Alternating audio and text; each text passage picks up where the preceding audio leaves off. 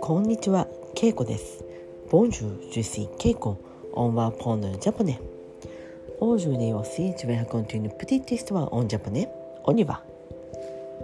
今日は12月17日。えー、le 17 décembre。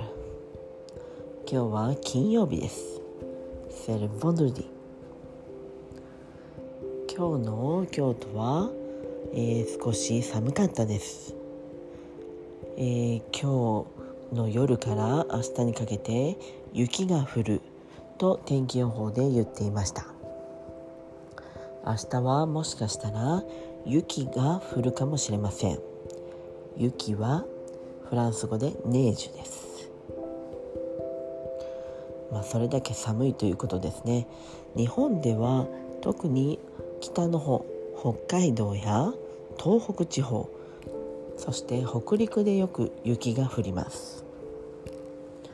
京都は年末にはそれほど降りませんが特に1月20日前後そこら辺で雪が降ることが多いです。それでもそれほど積もりません。まあちょっと積もったら嬉しいぐらいでまあすぐ溶けます。もし、えー雪を味わいたければやはり北海道や東北そして北陸そしてスキーなどはよく岐阜県や長野県に行くことがあります。まあとは言っても私はスキーはしませんが、えー高校生の時は、えー学校でも行きましたし友達とも行きました。えーまあその時は楽しかったです。はい。そして明日は私は、えーまあ兄や、えーそして兄の家族そして母と焼肉を食べに行く予定です。まあ家族で忘年会です。忘年会というのは、えー12月に、えーまあ、職場の同僚やもしくは友達そして家族などと、えーまあ、お酒や食事を楽しむことです。忘年会というのは忘れる年の会というふうに漢字で書きます。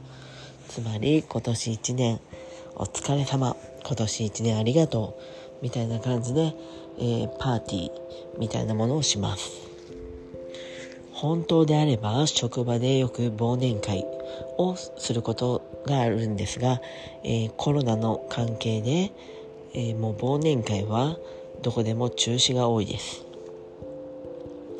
普通は居酒屋に行ってお酒を飲んだり、まあ、いろんな食べ物を食べることが多いです。